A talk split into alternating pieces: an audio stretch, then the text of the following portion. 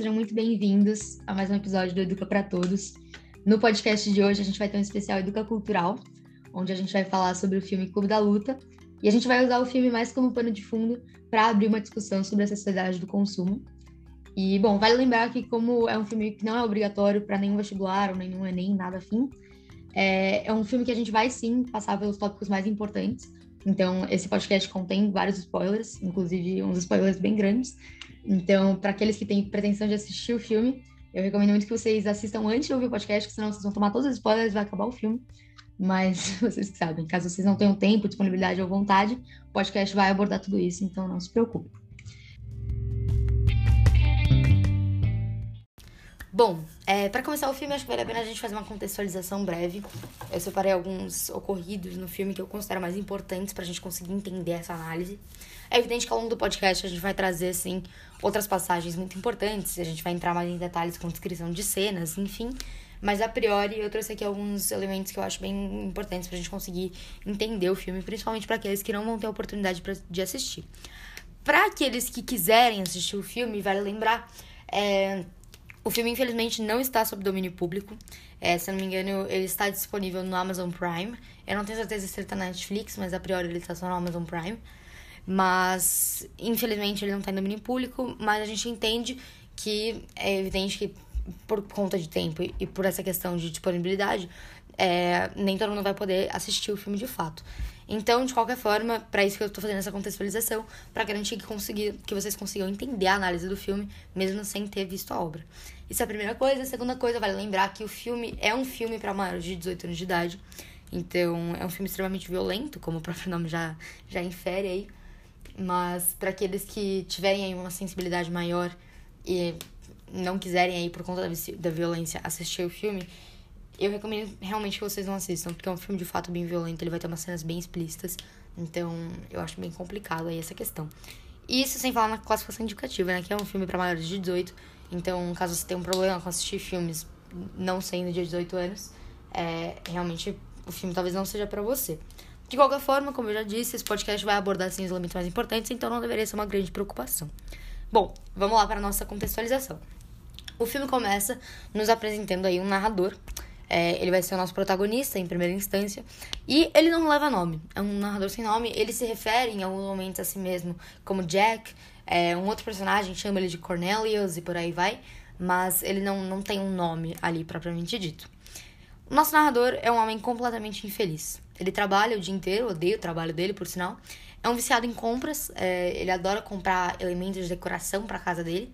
Ele até ganha ali o apelido de Senhor IKEA em determinado momento. E ele é um homem com muita insônia, muita, muita, muita insônia. O que leva ele a ir visitar um médico. E nessa visita médica, ele pede ali uma prescrição de, de receita de remédios, mas o médico não, não concede. E o médico vira para ele e fala: Olha, você não tá em sofrimento. Eu sei que você acha que você tá sofrendo, mas você não tá sofrendo de verdade. Se você quer conhecer o verdadeiro sofrimento, vai em um grupo de apoio. E daí começa um momento no filme onde nosso narrador entra em uma busca incessante por grupos de apoio. Então ele conhece ali o primeiro grupo que a gente é apresentado, onde a gente conhece também o Bob, que é um personagem importante pro filme. No primeiro grupo, ele vai em um grupo de homens que tiveram câncer de próstata e tiveram que remover. Daí ele vai em um grupo de alcoólatras, ele vai em grupo de adictos e por aí vai. Então ele vai em uma série de grupos de apoios, porque daí ele vê o sofrimento alheio e ali de fato ele se comove ele começa a chorar com os outros, mesmo que ele não faça parte desse grupo. Ele se comove a ponto de curar a insônia dele. Ele vira um homem muito mais feliz depois disso. E óbvio que ele ainda está ali muito infeliz, mas ele é muito. É, ele consegue dormir muito melhor, ele entra em uma situação melhor depois de conhecer esses grupos. Até que entra uma personagem, a Marla, Marla Singer, que vai destruir ali o momento do narrador, porque é uma personagem que faz exatamente a mesma coisa ela vai em grupo de apoio, porque quaisquer que sejam os motivos dela, ela vai em grupo de apoio. E o narrador fica profundamente incomodado, porque ele percebe que ela é uma intrusa, ele percebe que ela tá mentindo e que ela não é de fato aquilo que ela diz ser. Então ela vai em grupo de alcoólatra, mas ela não é alcoólatra.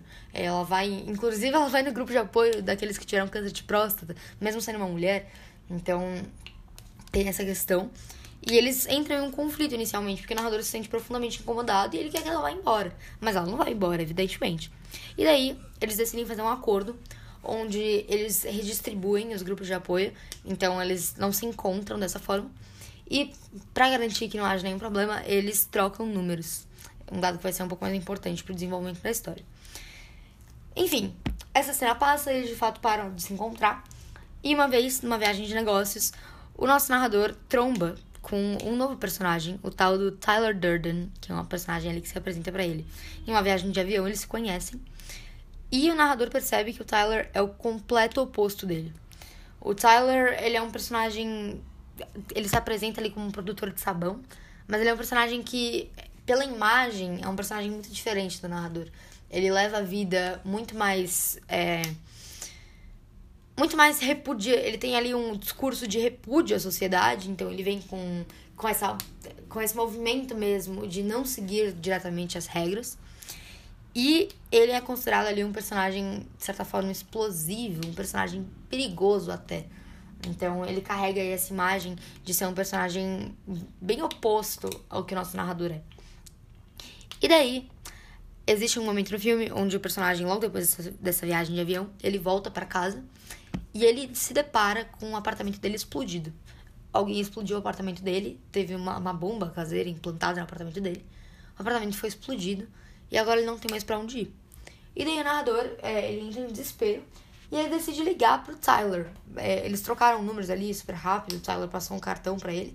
E daí eles trocaram números e daí ele decide ligar pro Tyler para poder realmente. Ele não sabia o que fazer, ele tava desolado e ele decide ligar pro Tyler. Eles se encontram, vão num bar, se conversam. E daí é, o Tyler percebe, evidentemente, que o cara tá precisando de uma casa e ele oferece a casa dele.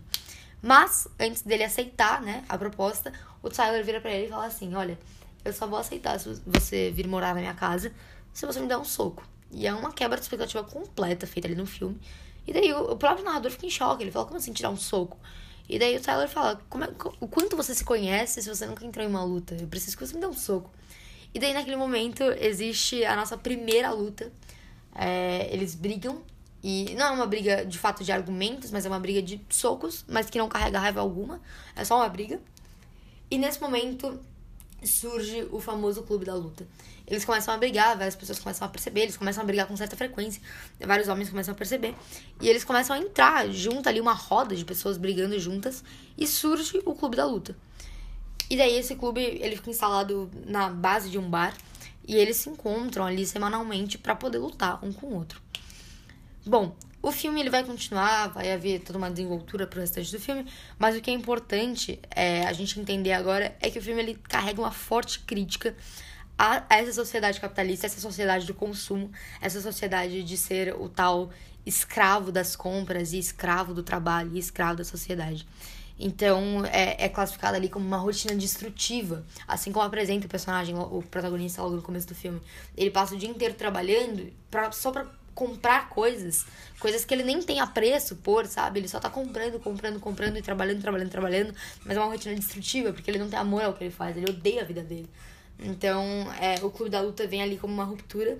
E essa é basicamente a grande crítica do filme. E é evidente que vão ter outros momentos muito importantes aí na história do filme, mas como eu já disse, eles vão dar uma maior continuidade ao longo do podcast para conforme a nossa discussão for avançando. Então, é isso. Sabendo disso, vamos partir para nossa conversa aqui com o FEPA. É, eu trouxe aqui para conversar sobre isso comigo o professor de filosofia do ensino médio da Escola Mobile, professor Felipe Coraza, que a gente chama de FEPA. Então, FEPA, queria te agradecer muito por estar aqui com a gente. Obrigado, Catarina. Eu que agradeço o convite de bater esse papo aí sobre o Clube da Luta e um pouco, talvez, de filosofia. então, eu te agradeço mais uma vez por ter vindo aqui falar com a gente. E, bom, eu sou a Catarina Junqueira e eu que vou acompanhar o podcast de hoje. Então, Fepa, é, eu queria começar te perguntando um pouco, passando em cima do filme. Eu queria te perguntar, a primeira questão que me chama muita atenção no filme é a questão da solidão que aparece no filme. Aparece em várias passagens. Tem ali o momento que, antes do Tyler conhecer o protagonista, o narrador é um personagem muito solitário. É, a Marla tem uma passagem que ela tenta se matar e ela liga para o narrador, sendo que eles nem são amigos direito, mostrando quão sozinha ela é. Então, eu uhum. queria te perguntar como você acha que essa solidão dialoga com a questão da sociedade capitalista e da sociedade do consumo. É, então vamos lá. E, muito legal falo, poder falar, conversar sobre esse filme, porque acho que eu nunca conversei muito. Eu acabei nunca discutindo muito filosoficamente esse filme, apesar dele sempre ter tido um apelo. Ele é um filme que já tem aí, acho que perto de 20 anos, pelo menos, né? Que é, mais, que é o tempo que eu tenho de professor também no ensino médio, filosofia, tá nessa faixa. É, então, é um filme que tem, tem, tem esse período e surgiu ali no momento em que eu estava começando a dar aula, ali próximo do meu início. É, eu acho que é um filme é interessante pensar, acho que ele já, já dá para enxergar nele um pouco esses 20 anos, sabe? É um filme que já tem uma. Apesar dele discutir questões que eu acho que são questões universais para os seres humanos e para esse mundo que a gente está vivendo, né? Mas dá para perceber ali que em 20 anos algumas coisas mudaram, não sei se pioraram, melhoraram, mas enfim, algumas transformações, né? E, e eu acho que ele é um filme, é, obviamente, né? Acho que é um filme todo os personagens, né? Tem esse você você está reforçando esse traço da, da solidão. Tem um traço, né? De uma de uma tristeza, de uma solidão, de, de tem uma, uma estética de fim de mundo parece um pouco para mim, sabe? O filme, né? Assim, depois ele vai se revelando, a gente vai entendendo melhor esse filme. A grande sacada dele está no, tá no roteiro, né? Tá nessa lógica. Mas eu acho que esse é um, um ponto importante, né? Eh, eu não sei se ele é o ponto central, acho que ele, tem muito, ele é muito rico para a gente discutir várias questões, mas a questão do. O vamos dizer assim, o personagem principal, né, ele está em crise por conta de um, um, estilo de vida que ele leva, que é caracterizado como uma vida naquele indivíduo que trabalha, não necessariamente em algo que, que faz sentido para ele, para poder comprar coisas, né? Ele é chamado de senhor Ikea, né, em algum momento durante o filme, né, porque vai comprar as coisas da loja de departamento que põe na casa bonitinha, no modelo tal, do jeito tal, trabalha tal, tira as férias tal, ou seja, dentro de uma vida bastante, é, dentro de uma narrativa previsível, né, é, então eu acho que toda essa, toda a lógica é, em que a gente está inserindo ainda hoje, né, e que o desenvolvimento do capitalismo contribui para essa para essa organização, né? Eu não quero tratar aqui o capitalismo ou uma sociedade de consumo como vilões da história, mas assim organiza-se a sociedade de uma maneira em que as pessoas passam a ter uma vida que vai entrando numa lógica de previsibilidade, né? E de, um, de uma vida que no filme a gente vai ver, acho que é um questionamentos do filme, vai perdendo sentido enquanto vida, né? Ele vai vivendo, é como se como se a pessoa estivesse é, só estivesse vivo, né? E, e reproduzindo uma vida que está que tá prescrita, né? Sem talvez uh, sem autenticidade, né? Sem algo uh, em que o indivíduo deixa de ter, talvez, vai perdendo características, vai perdendo uh, vai perdendo o conhecimento de si próprio, né? Vai se esvaziando, vai se anulando e vai se encaixando numa lógica que, que, que é apresentada para ele de trabalho, de consumo e de, de, uma, de uma repetição desse ciclo, né? Então, acho que isso é muito forte. E aí a gente tem, acho que, personagens, vamos pensar, talvez em estágios diferentes, né? Se pegar o personagem principal no início do filme, que está inserido ainda trabalhando, está dentro ainda de uma lógica, né?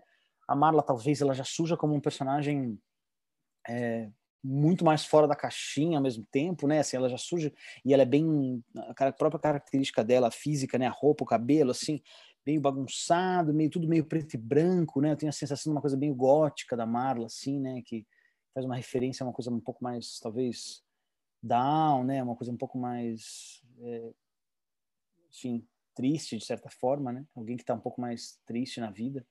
Então essa, eu acho que essa solidão, ela vem, ela vem da Marla, é dos, dos, principalmente da Marla, eu acho, né? Mas do personagem principal, que não sei se pode chamar o nome que usa para ele, né? Mas algo que é uma, uma solidão agregada a uma certa tristeza, né? Eu diria.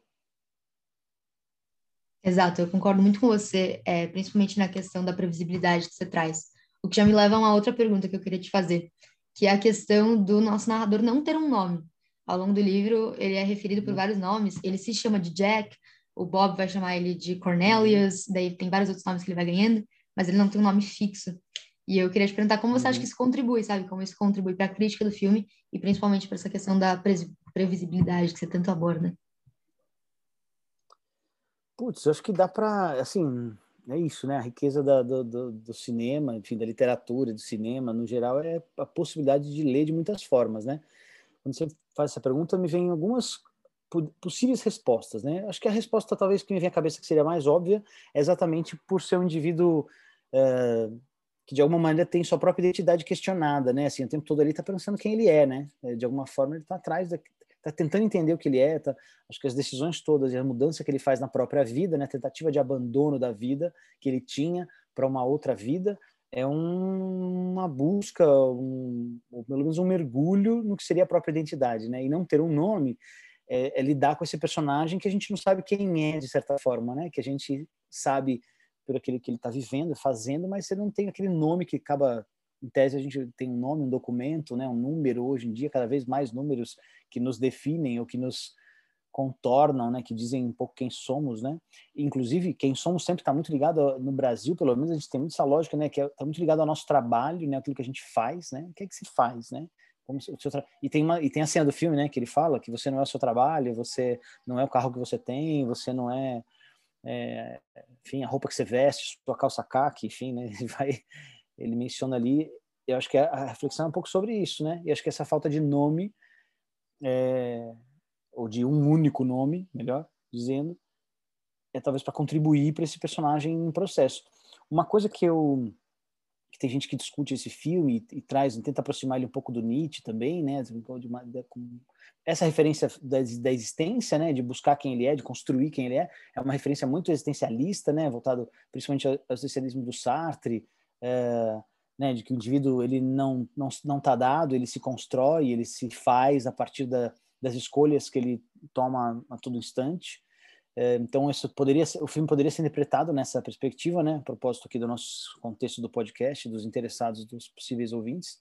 É, e também tem gente que vai associar ele um pouco ao, ao, ao Nietzsche, ao pensamento do Nietzsche, por conta do, uh, enfim, de um pensamento do Nietzsche como um pensamento em ruptura, né? Em quebra, em, martelada, né? Como é conhecido o pensamento do Nietzsche, assim, porque o filme é, é sobre uma ruptura, né? Sobre a destruição de uma moral, de uma referência é, de, certos valores para uma mudança, né? E o Nietzsche, o pensamento do Nietzsche, caracterizado essencialmente por isso, né? Essa quebra, essa destruição de uma vida, de uma moral, de um jeito de ver o mundo, para a possibilidade de uma reconstrução. E aí o, o conceito de que a gente em português usa muito super-homem do Nietzsche, talvez tenha muito a ver com esse personagem sem nome, sabe? Que é esse indivíduo que pode trans, transmutar e trans, é, é, é ultrapassar, é, não queria usar a palavra ultrapassar, mas de alguma maneira transmutar esses valores dessa sociedade, né? É, enfim, então eu acho que esse, essa falta de nome tem esses caminhos, esse personagem que está em busca de si e ao mesmo tempo uma busca de uma ruptura, né? Total, assim, paradigma da, da própria vida e do mundo, né? Exato. Como e, ele vê o mundo. Exato. E falando em ruptura, tem uma cena que eu gosto muito, é uma das minhas cenas prediletas, não só do filme, mas da vida, assim, gosto muito, que é a cena do ácido sulfúrico que é aquele momento uhum. no filme que o Tyler pega a mão do narrador, né? E ele vira um uhum. pote de ácido sulfúrico e o narrador começa ali, com um torcedor, ele está sendo torturado, basicamente. Uhum. uhum. E o Tyler uhum, começa a uhum. fazer um monólogo. E nesse momento tem uma frase que eu gosto muito do monólogo, que ele fala que só depois que a gente perde tudo, nós somos livres para fazer o que quisermos. E eu acho que essa frase é muito mandada, assim, com o que você fala e com a questão do materialismo, com essa lógica de consumo que a sociedade impõe. E eu queria te perguntar como é que você acha que isso contribui mais uma vez para o filme, sabe? Eu acho até quando ele, olha, eu vou te falar uma coisa, Catarina, agora assim, quando eu, né, eu fui rever o filme mais recentemente, né, e, e, tinha visto ele 20 anos atrás, então eu tinha 20, agora tem 40, né, mais ou menos, 20 e poucos e 40 e poucos, e eu escuto essa frase hoje de outro, de uma maneira diferente. É, acho que aos 20 e pouco, essa frase para mim soava perder tudo eu, a minha referência talvez tivesse a ver com tudo que eu ainda gostaria de ser, né, e construir. E, e você também fala do você referiu ao materialismo, né, como se eu tenho que abrir mão daquilo que eu tenho como tu posse, quanto objetos e dinheiro, né? E eu acho que o que ele está falando ali, essa liberdade, é quando você abre mão de tudo, é de tudo mesmo. Quando ele, por exemplo, é, tem aquela cena do carro que eles que eles vão sofrer um acidente, né, intencionalmente, é, ali é, é assim, está disposto a abrir mão da própria vida, isso é isso é estar disposto a abrir mão de tudo, né? É de tudo mesmo. Então é uma camada mais além, assim, porque você pode abrir mão da própria vida é, é, é, quando você consegue se colocar nesse estágio de que nem a própria vida talvez seja, ou ela vai ser fundamental enquanto ela puder ser resultado da sua própria escolha, é que você abriu mão de tudo, né? E aí eu acho que eu estava falando da idade, porque acho que aos 40 hoje eu entendo mais que abrir mão, assim, é, a liberdade está tá pronta, é, a liberdade talvez seja possível, se é que ela é possível, né? Mas esse abrir, eu interpreto esse abrir mão de tudo como abrir mão mais do que coisas. Eu acho que é abrir mão de, da sua vaidade, do seu ego, das suas das suas demandas pessoais, do seu, dessa sua noção de indivíduo, né? Porque a gente fala em liberdade normalmente e a gente associa a liberdade muito a uma realização dos próprios desejos, né? Então, é, a gente, é muito comum as pessoas pensarem a liberdade como uma reafirmação do indivíduo, uma reafirmação até do individualismo, né? Quando a liberdade talvez esteja muito mais relacionada àquilo que como eu posso estar no mundo, né? E, e, e portanto, como parte desse mundo, né? Entendendo que aquilo que eu sou no mundo é, é uma é, contribui para que o mundo seja como ele é. É diferente a perspectiva, né? E eu acho que essa liberdade do filme que ele está ali procurando, ela transita entre essa lógica da, da minha liberdade enquanto indivíduo, mas eu acho que ela transita sobre uma liberdade que tem a ver com fazer algo maior, é fazer parte de algo maior. Que eu acho que o filme vai construindo isso, inclusive, que essa parte é, é fazer parte de algo maior que, que o indivíduo, e é ele vai construindo aquele coletivo lá, que eu acho que se perde, obviamente, mas é, talvez a, a, mola propulsora é exatamente a, a diminuição da importância do indivíduo para que a gente faça parte de algo que seja maior que a gente enquanto indivíduo, né? E acho que o filme vai construindo isso também, né? Apesar dele se, acho que depois esse coletivo se, se atropela aí. Exato, eu acho, acho muito interessante quando você fala disso, porque eu lembro que uma das cenas que mais me impactou, logo no começo do filme, é quando o narrador volta para casa e percebe que o apartamento dele não tá lá, que explodiu o apartamento dele. E nesse momento é, é, um, é um, choque muito forte para ele, que era um cara tão possessivo com as coisas dele, de comprar coisas da, da IKEA, chamado Senhor IKEA. Era viciado ali em transformar a casa dele em um lugar bonito, para perceber que ele perdeu a casa dele. Ele fala: Eu perdi tudo, não tenho mais nada, quando ele tá conversando com o Tyler. E, bom, acho muito interessante, de verdade, que eles, eles partem de um apartamento ali todo luxuoso que ele constrói ao longo da vida para morar em um lugar completamente detonado, um lugar onde está vazando água o tempo todo. Eles eh, tem várias cenas ali, um lugar realmente conturbado mesmo. Então eu acho muito interessante você falar disso. E inclusive eu queria aproveitar essa deixa que você fala do coletivo para começar a discutir a questão do clube da luta mesmo. Que eu queria te perguntar sobre isso, sabe? Porque a luta ela é usada ali como um protagonismo, de certa forma, no, no filme. Mesmo com todo o caos que existe em volta, que de, depois ganha nome como Projeto Caos, é, aparentemente eles têm a luta ali como foco central do filme e é o que dá luz para tudo que vai acontecendo no filme. Então eu queria te perguntar como, como que essa luta contribui para a construção dessa imagem. Sabe que eu acho que o eu acho que o, o, o clube da luta no fim não é esse centro todo do filme, sabe? Para mim ele não soa como é claro que ele ele obviamente ele é, é um ótimo é um ótimo jeito de apresentar o filme, de vender o filme mas é engraçado porque eu acho que a, a, a profundidade dos personagens das crises são tão outras que o, o clube da luta ele é quase um sintoma para mim, sabe? Ele acontece, ele é uma parte que tem uma importância, ele é um, ele é um reflexo de um processo, mas eu não acho que ele é o centro do filme, assim, sabe? De ser o título do. Para ser o título do filme, acho que ele, ele deveria ser, ser. ficava no Clube da Luta o tempo inteiro do filme. E ele aparece um pouco. O Clube da Luta surge lá no primeiro pedaço do filme, depois ele é retomado de pontualmente ao longo do filme, né? Assim, se a gente for ver, ele vai tá sempre ali, mas a lógica da violência, talvez essa sim atravesse o filme inteiro, né, de maneira mais contundente.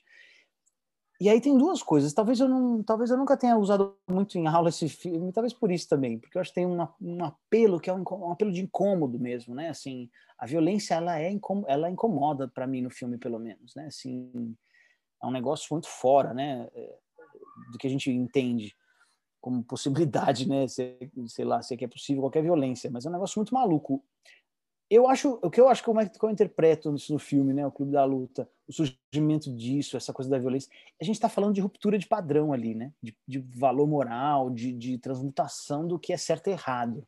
Então, acho que aí a, a possibilidade da, da, da, da luta e da violência naquele grupo ela é uma espécie de sintoma dessa ruptura com esse parâmetro, com esse padrão, com essa moral que existe sobre aquilo, por exemplo, mas ela também é uma tentativa de, por mais contraditório que isso possa parecer, mas é uma tentativa de estar vivo, né?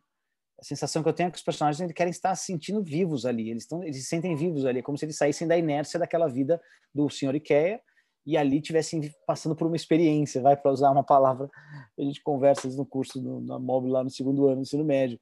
É, porque não deixa de ser uma, algo que você não vai viver, né? Quando, quando eles vivem um acidente, por isso que eu falei que o Clube da Luta ele é um, um pedaço. Quando eles vão, quando eles sofrem um acidente lá de carro intencional, o cara fala, né? E aí, passou por uma experiência de quase morte.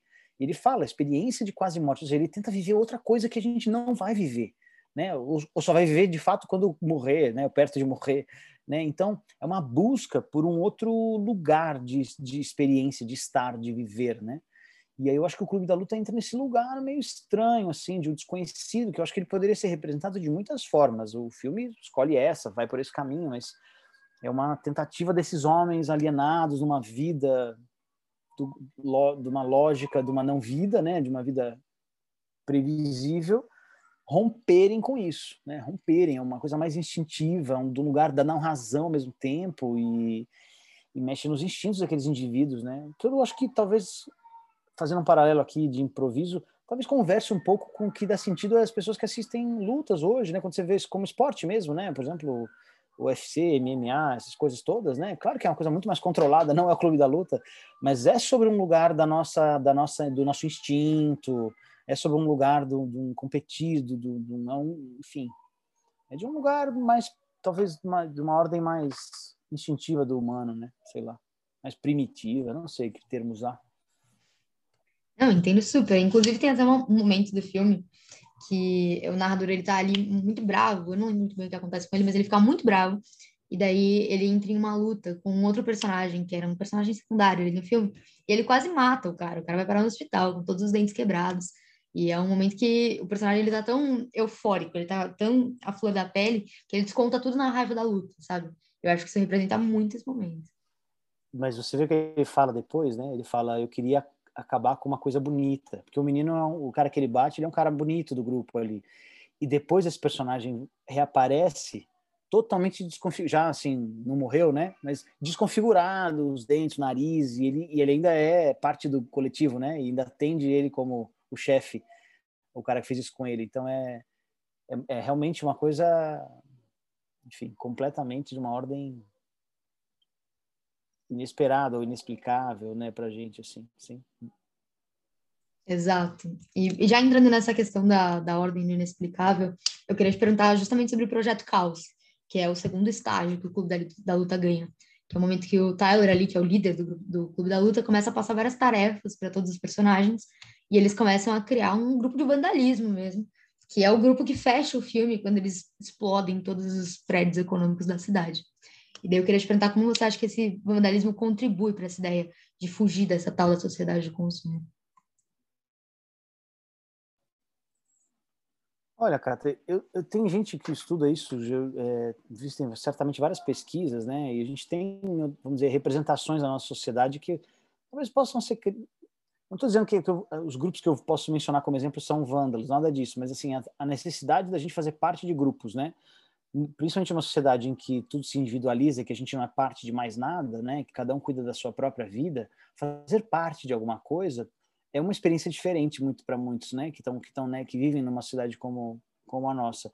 Então, as pessoas fazem parte de diversos tipos de grupo, né? Uh, podem fazer parte de grupos de gangues, podem fazer parte de torcida organizada, pode ser parte do grupo de dança que dança no domingo, pode ser do grupo de bikers, night bikers em São Paulo, né? Pode ser muito, muitos grupos diferentes, sei lá. É...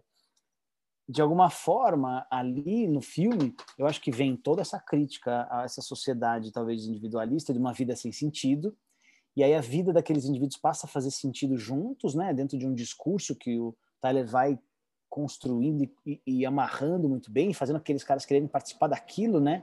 Nesse segundo estágio pós-Clube da Luta, porque ali já se constrói uma. No Clube da Luta se constrói uma cumplicidade, né? É algo que não pode ser contado, é, ninguém pode entrar ou pode descobrir, só sob certas condições, né?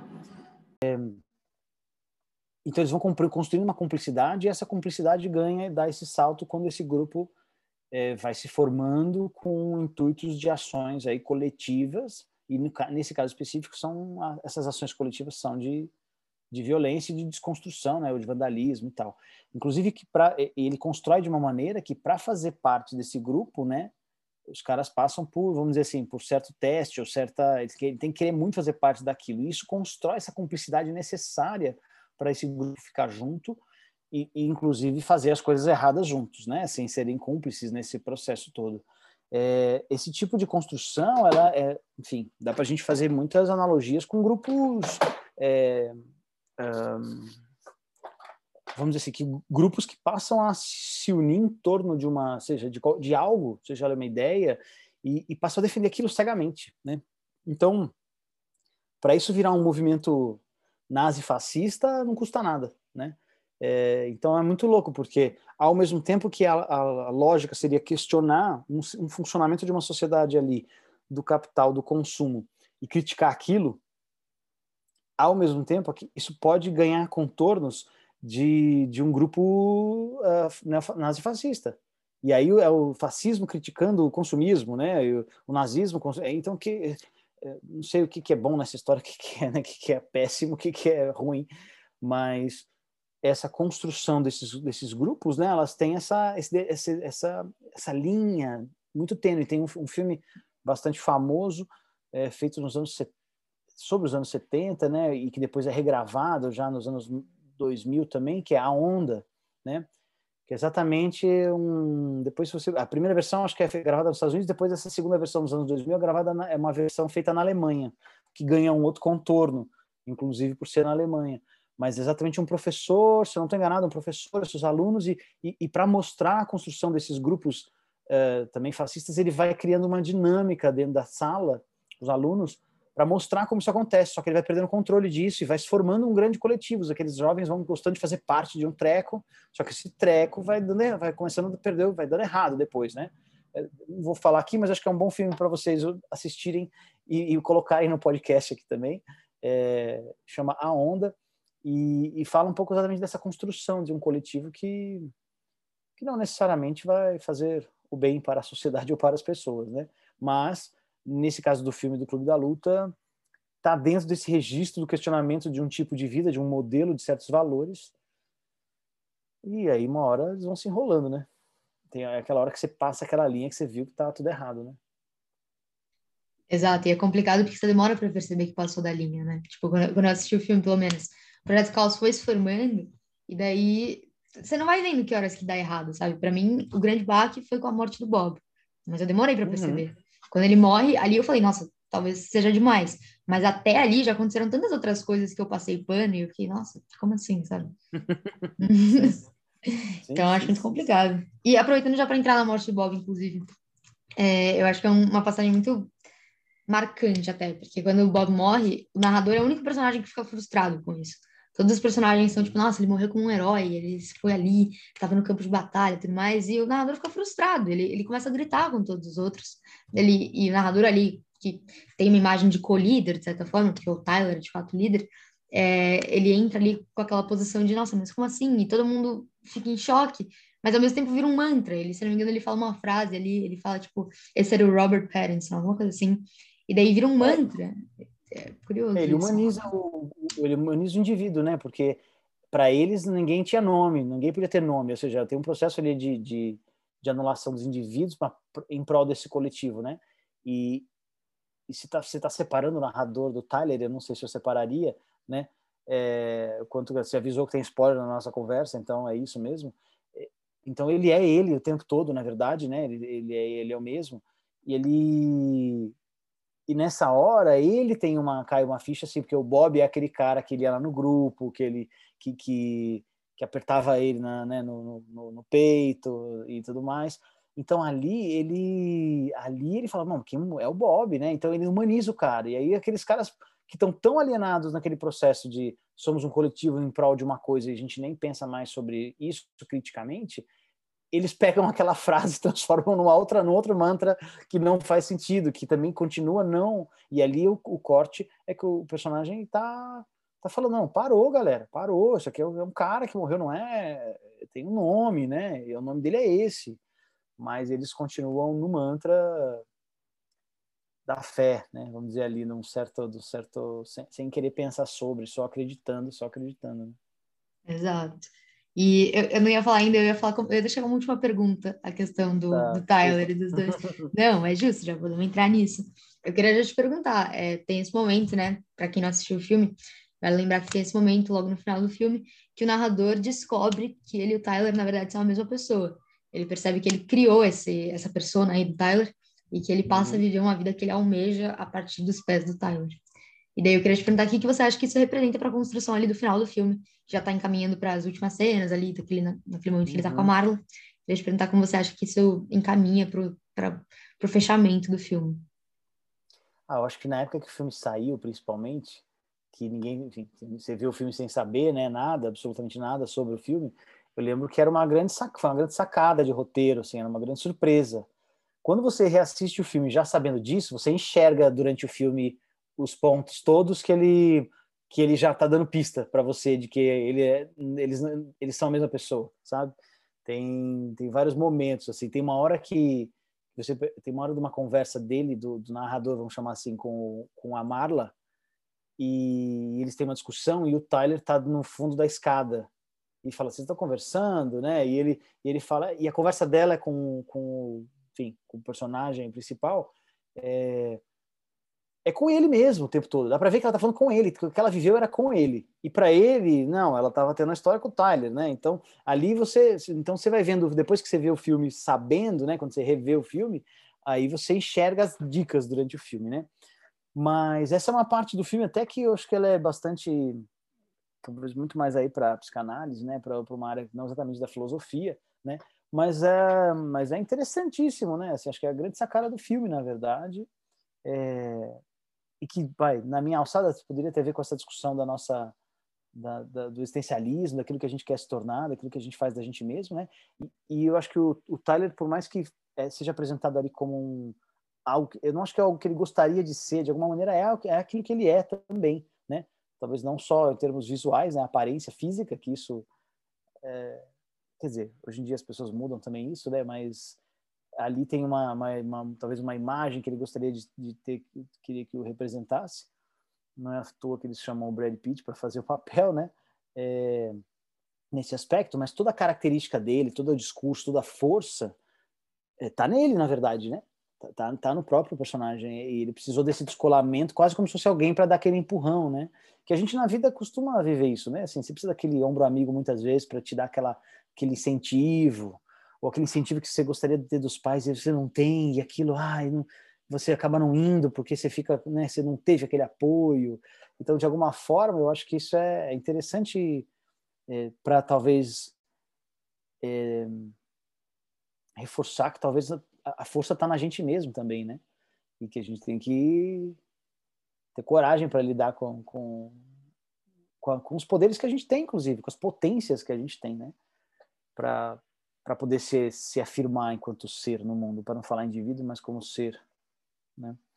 Mas acho que é um ponto legal do filme, assim, é um ponto interessante do filme, porque subverte a lógica um pouco ali, né?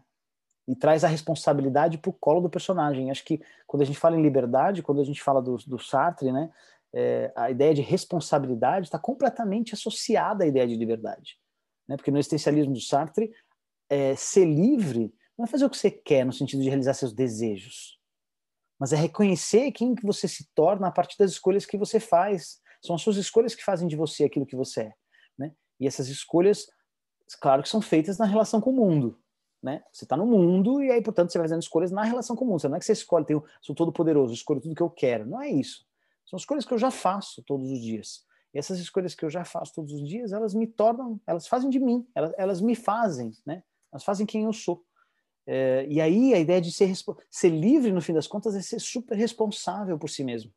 E não apenas por si mesmo, porque no caso do, do pensamento do Sartre, ser responsável, quando, quando eu escolho, eu não escolho só por mim, eu escolho, se eu escolho por mim, né, eu escolho, eu escolho pra, por toda a humanidade, porque aquilo que eu estou escolhendo para mim é aquilo que eu escolheria para o mundo. E quando eu escolho para o mundo, eu estou fazendo para o mundo, estou sendo no mundo desse jeito.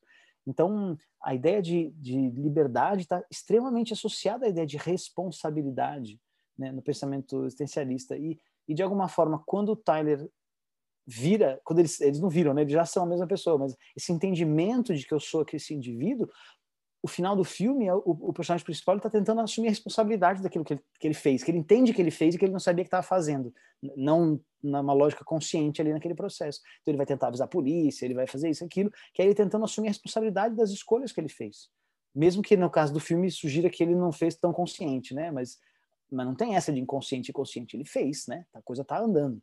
Então, é, eu acho interessante. Pensei isso um pouco agora com você, mas acho que pode ser uma maneira de ver, de assumir responsabilidade sobre aquilo que se fez, né? Assim, quase um exercício. Ali ele começa de fato a ser livre, sei lá. Exato, e é interessante que a gente vem falando, tipo, as coisas que impactam a sociedade como um todo, mas o filme tem um exemplo sólido, que é a Marla, é uma pessoa que sofre direto com a imagem dos dois ali desassociada. Uhum. Então, a Marla que começa ali se relacionando com o que seria o Tyler, e entra num relacionamento que, na verdade, ela já estava com o narrador, e daí o narrador descobre que ele está relacionado com ela. Como você está relacionado com você? Não sabia. Enfia ela no ônibus, ela vem parar no prédio de novo. Então, a Marla é uma personagem que sente isso na pele. E daí eu queria aproveitar uhum. para te perguntar, o que você acha que, qual que você acha que é o papel da Marla no meio de tudo isso? Tipo, o que ela representa para esse descolamento, mas para o filme como um todo? Olha, num certo momento eu, eu pensava que a Marla também era uma outra parte dele, assim, sabe? é, sabe que ela também era um ela também não existia sabe assim é, durante o filme porque ela é tão um personagem tão é, ela é meio irreal ao mesmo tempo né assim eu sinto ela quase como ela é quase um fantasminha ela é uma coisa assim não sei uma, um outro ser ali né naquela história mas a sua pergunta é, é como é que ela é o quê qual é o papel dela na como você acha que ela influencia, primeiro, para o descolamento dos dois, para essa individualização que se faz do uhum. narrador para o Tyler, mas para o contexto do filme no geral, para a crítica do filme como um todo? Ah, ela acaba sendo, acho que o dado que o, o, dado real, né? Aquilo que mostra que ele é um só, né? Ela é o que ele permite ele enxergar isso de alguma forma, né? É, ela é, ela é aquela que convive, que se relacionou com, com um cara, apesar dele ser bipolar ali, dele ser na cabeça ali, sei lá, psicótico, qualquer é o diagnóstico, eu não sei tecnicamente dizer, mas é, eu acho que ela é um pouco esse, apesar dela ser, para mim, ela sempre pareceu super fora da caixinha, super irreal, super fantástica, assim, ela era uma, uma personagem meio fantástica, não parece uma pessoa na rua, normal, né? Ela parecia muito fantástica o tempo todo mas ao mesmo tempo talvez ela seja aquela possibilidade dele de, de entender o que aconteceu com ele, né? De, de, ela é a única que se relacionou com ele como um só, né? É, o tempo todo, né? Assim, em que ele estabeleceu algum tipo de vínculo, de fato, né? É, é curioso que a Marla, ao mesmo tempo que ela é muito fantástica, ela é o personagem, na minha opinião, um dos mais reais de todos. Um personagem que eu olho e vejo muita sinceridade na Marla, sabe?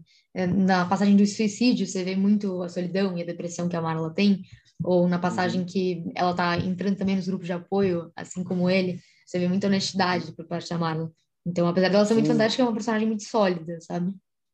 Então, acho, é, acho que é fantástica no sentido de até a imagem dela para mim parece um pouco Edward Mãos de Tesoura, sabe assim, ela tem uma estética muito diferente, assim, sei lá, e, e ao mesmo tempo é isso, ela, é uma, ela surge naqueles grupos, né? Você a gente começa a vê-la nos grupos que é completamente maluco, né? Ir nos grupos e fingir que é uma pessoa do grupo, e aí ela encontra, aí começa a sair com ele, enfim, é toda uma história muito pouco, muito pouco previsível, né? Ela talvez seja essa personagem que não vive aquela vida da qual, daí é talvez a aproximação do, vamos chamar de Tyler com ela, é, porque ela é aquela pessoa que não está nesse pacote dessa vida do Senhor Ikea, né? E, então ela também é de alguma forma talvez um certo, uma certa possibilidade de fuga para ele de entendimento de um outro tipo de vida, de um outro jeito de se relacionar, né? E aí eu gosto disso que você falou, assim, de que existe uma verdade nela, né? Assim, a própria a fragilidade dela, tudo lá está muito, muito real, né? Exatamente. Fepa, a mim nosso papo, mas acho que temos que fechar. Então, é, queria te agradecer muito por ter vindo. Acho que foi uma ótima discussão. Principalmente foi um pouco assim, improviso, a gente só foi discutindo. Algumas perguntas eu trouxe agora, então acho que foi ótimo. Então, queria te agradecer mais uma vez por ter vindo e por ter colaborado aqui com a nossa discussão. É, eu que agradeço, Catarina. Assim, primeiro, eu acho que essa iniciativa de vocês em, né, de alguma forma, produzir conteúdo e tentar ajudar, acompanhar pessoas aí que estão numa correria para estudar, para ir para uma faculdade, enfim, para dar sequência na própria vida, seja qual for a escolha desses indivíduos, acho que é muito louvável, é muito legal ver gente jovem estudando com gente jovem, porque é desse jeito que eu entendo um pouco o projeto, né? E aí, às vezes, vem uns adultos mais, assim, meio chatos para participar um pouco, tal, dar um pitaco aqui ali, né? Falar um treco ou outro. Mas acho muito legal. Eu fico muito lisonjeado de participar e, para mim, é uma, uma situação nova também, conversar sobre o filme e tentar trazer umas coisinhas para ajudar a galera a pensar. É, eu que agradeço. Muito obrigado mesmo aí pela, pelo convite. Foi muito gostoso participar dessa conversa.